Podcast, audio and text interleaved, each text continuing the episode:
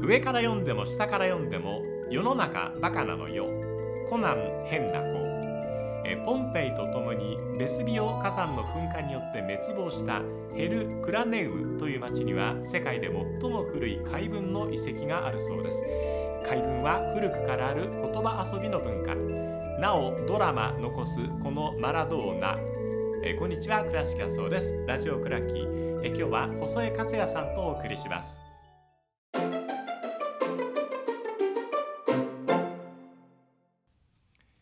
細井克也さんです。よろしくお願いいたします。お願いします。はい、えー、スパイク広い正解、精度低いパスとか いろいろあるんだ。すごい。そうですけどね。最近僕気に入ってるのは、はい任天堂がうどん店にっていうのが好き。が結構気に入ってる。あ、いいですね。はいすごく。はいうん。なんか音音の感じもいいですね。はい、えー怪文面白いですよね。はいはいえー昔からね、こうありましたけど。あ、昔からお好きですか？昔から好きです。そういう言葉遊びって、へはい。掛布の頭はまたあの老けかとか 南海はいかんなとか、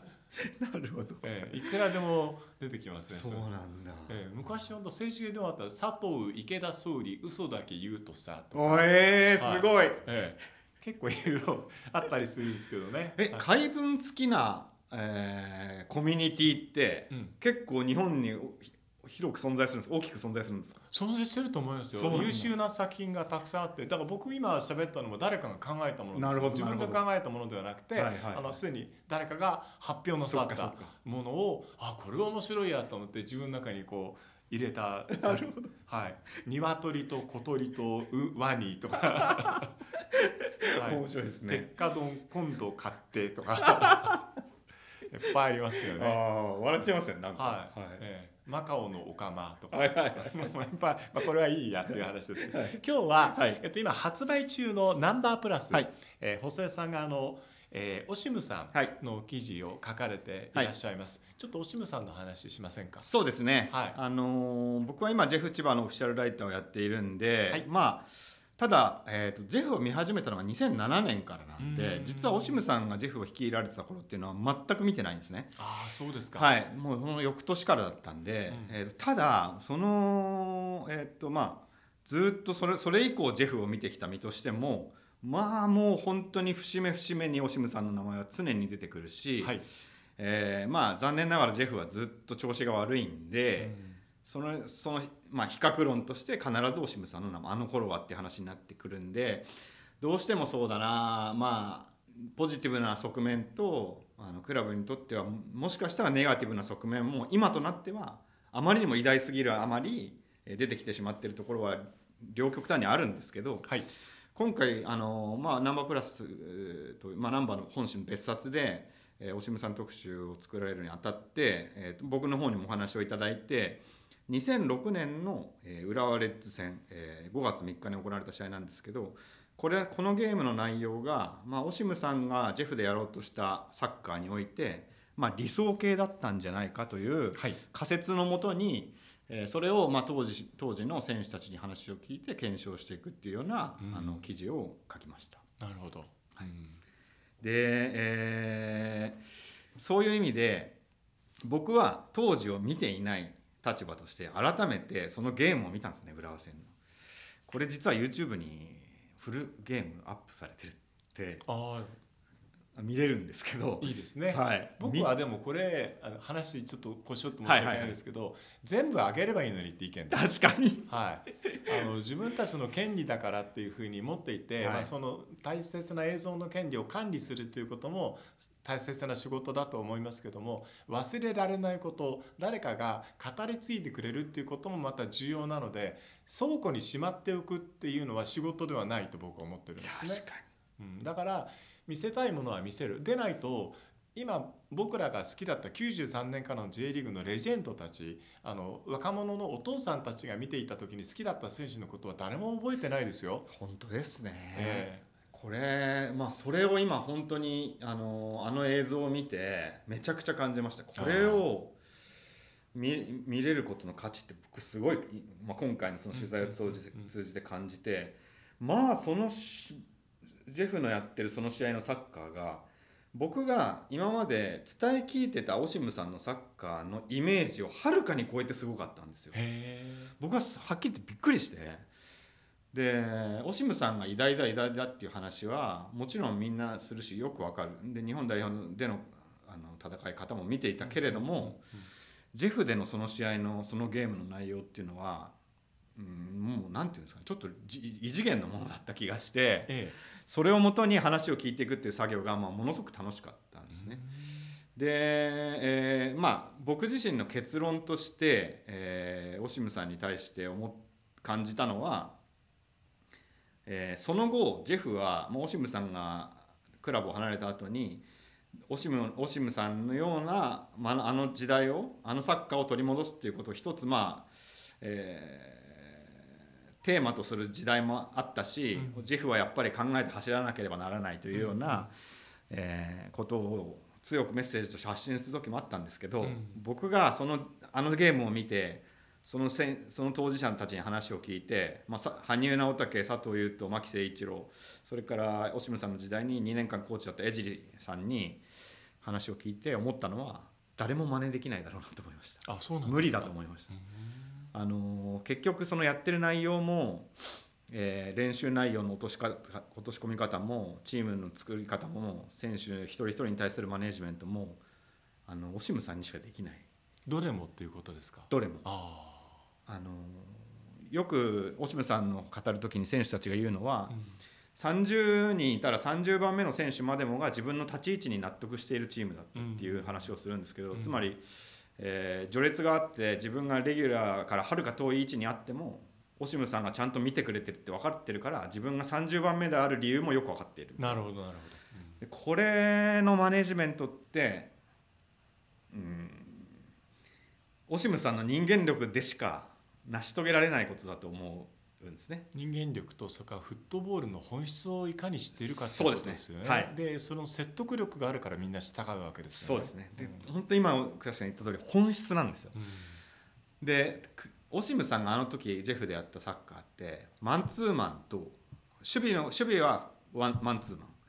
で攻撃はまあ考えて走るっていうことの、を体現したものなんですこのこの2つなんですけど、うん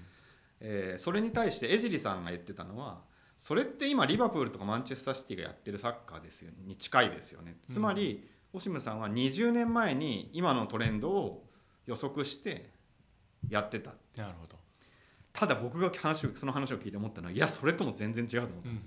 もっとはるかずっと先。つかええ。トレンドじゃなくて本質だから、うんそうですね。はい。うん。なその違いはじゃあリバプール今のリバプールと,、ま、とかマンチェスターシティとオシムさんの違い。つまりクロップとかペップとオシムさんの違いって何かっていうとクロップやペップはこういうサッカーをします。これがやりたいサッカーですっていう説明書を提示してるんですよ。なるほど。選手たちに、うん。今の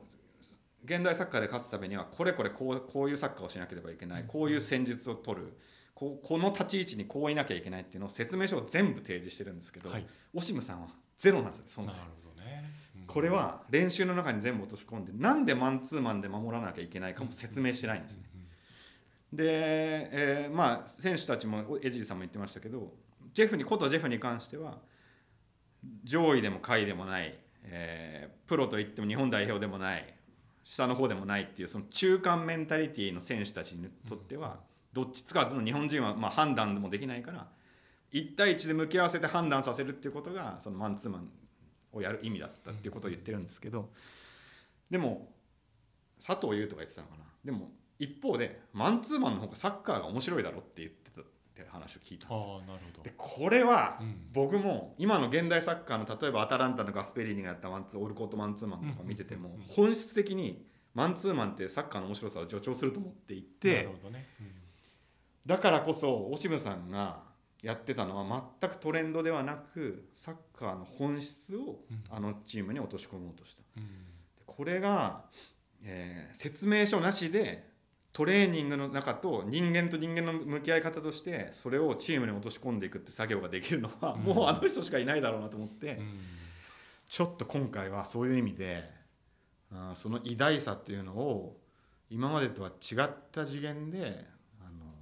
体感しました。なるほどね。はい。うん。僕あの表現者の端くれとして、うん。こうオシムさんが発する言葉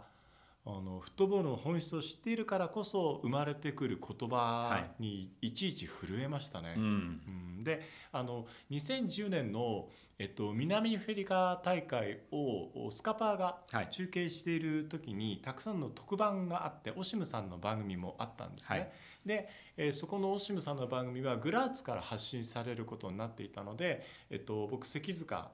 さんとか、えっと、七海さんはい。と一緒に何度も本当に何度もうん。グラーツお尋ねしてはい。お話を伺う機会があったんですけどもうそこで感じたのはグラーツという街特にスタジアムに行った時にオシムさんがいかに尊敬されて大事にされているか。みんながオシムさんに会うと「オシムさんこんにちは」って必ず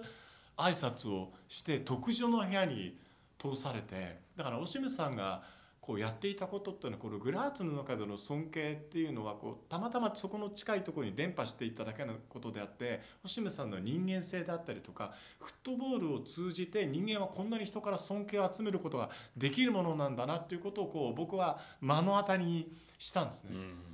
でオシムさんはご自身はすごく家族のこことを慈しんでいらっしゃって。で家族からもとてもとても愛されてるはい。方でこれが僕の世界だみたいなことを小さくおっしゃるんですけども、オシムさんの持ってるこのなんかこうこう波紋というかこうポンって投げ込んだ時に広がる輪の大きさと美しさっていうものをグラーツに行くと実感しました。なるほど。何なんですかねその独特のあの人を引きつける雰囲気というか。フットボールってすごいなと思いました。なるほど。ねうん。フットボールをここまで本質的に知っているってことは人間を知っているってことで人生を知っているってことではい。愛とか生き方を多分知っているっていうことで、それにすごく先のものがオシムさんって見えていてで日本人って多分こう書いてくれないとわからないとか説明してくれないとわかんないっていうものの中でも、あの時のジェフってそういうところを抜いても高みにまでいけてたっていうところが、はいやっぱりこうオシムさんの力なんでしょうね。そうですね、うん本当にその僕が話を聞いた皆さんもその結局サッカーから人生人生から人間みたいな話にどんどんどんどんやっぱなっていくんですね。結局オシムさんのその人間性そのもの人生とはみたいなところを、えー学び取ってそこにやっぱすごく、うんオシムさんに浸水する理由があるんだなっていうのを感じたし、うん。サッカーの部分で言うとあれだけ複雑な複雑なというかその考えて走るっていうことをテーマとしながら、うん。誰も考えてないですよピッチの上では。そうですよね。その次元まで行ってしまってる、うん。あの牧誠一郎はサッカーを深く考えないけど考えずに走っているけど正解にたどり着いていく、ああなるほど、うん。でそこまで落とし込むっていうのを、えー本当にその説明書と設計図なしにトレーニングと人間性と愛情で落とし込んでいくっていうことのそうですね。んそれがやっぱりサッカーとその奥にある、うん、なんか人間人生みたいなところに、うん。やっぱりすごく入入り込んでいく感じが伝わってきますよね。僕らはいつかそこを追いつけたり分かるようなオシムさんの描いてくれた地図を読める日が来るんですかね。いやー多分僕は失われてしまった文化なんですかはいね、僕は正直あのー世界中どこを見渡しても、うん。あの人とに肩を並べる人って多分探せないんじゃないかなと思うぐらいああ分かる気がする、誰とも違うしうん。あのサッカーの捉え方のその捉え方の視点がもう全然違いすぎて、うん。ちょっとびっその驚きましたね今回なんかね、はい、うん。なんかカリスマがあるんですよね、うん。オシムさんの近くにいると。うん。大きい人で、でも似合って冗談言って笑ったりしてで人のことを厳しい言葉で言うけど悪くは絶対に言わない方で、はい。こういう見方もあるとかで例え話の引き出しがすごすぎるんですよね。オシムさんの語録って多分あのまま続けていたらもっとたくさんできたし、うん。すごいですようん。ね、そうなんですよね。面白かったのはやっぱり選手たちはほとんどオシムさんのそういう直接話すってこともほとんどないしあの、まあ、あったとしてもその明確に答えを与えられるわけではないから、はい。あの記者会見でオシムさんが言ってることをみんなが一生懸命あの探してえ。あ自分はそう思われてたんだとかそういうことを、まあ、探っていく。その緊張感もやっぱすごくあったっていう話は、なるほどなと思うしうん。まあなんて言うんだろう距離、まあ、監督と選手の理想的な距離感とか、はい。関係性ってみんな頭で考えてけ答えを出そうとするけど、うん。もうなんかそれさえも超越した感じが、うんあのあれを作れるのはああいうそういう雰囲気を作れるのはやっぱもういないんじゃないかなって感じだから僕むしろすっきりしたんですよね。なるほどね僕はあのノシムさんのことで忘れちゃいけないなっていつも思うのはオシムさんって突然日本に来てくれたって人じゃないですよね。なるほ日本からオファーを出して来てくれませんかって言ってそこの熱意で来てくれた方なのでまず扉を叩くことって日本ってもっとしなきゃいけないんじゃないのって、確かに。ええそれを最近忘れてしまっているのではダメだなっていうコーシムさんというこう奇跡に近いような方に巡り会えたのであれば同じものを探す必要って僕らはあるんじゃないんですかね日本の中にあるかもしれないしやはり海外にあるのかもしれないしわからないけどそれは行ってみて話してみてまず扉叩いてみないとわからないじゃないですか。だから僕らの国ってもっともっと強くなれるサッカーの可能性ってあるわけだから、うん。そういうことも含めてオシムさんのことは忘れたくないですね。そうですね。なんか本当にまあ僕自身のことで言えばそうやって直接的な接点をあんまり持たなかったことで、まあ、想像力ばかりが膨らんでいたし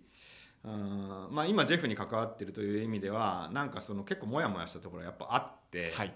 えークラブの人たちがそれで苦しんでる様子とか選手がそれで苦しんでる様子、まあ、佐藤優斗なんて特にそうなんですけど、うん。その辺をずっとこうそばで見てきてオシムさん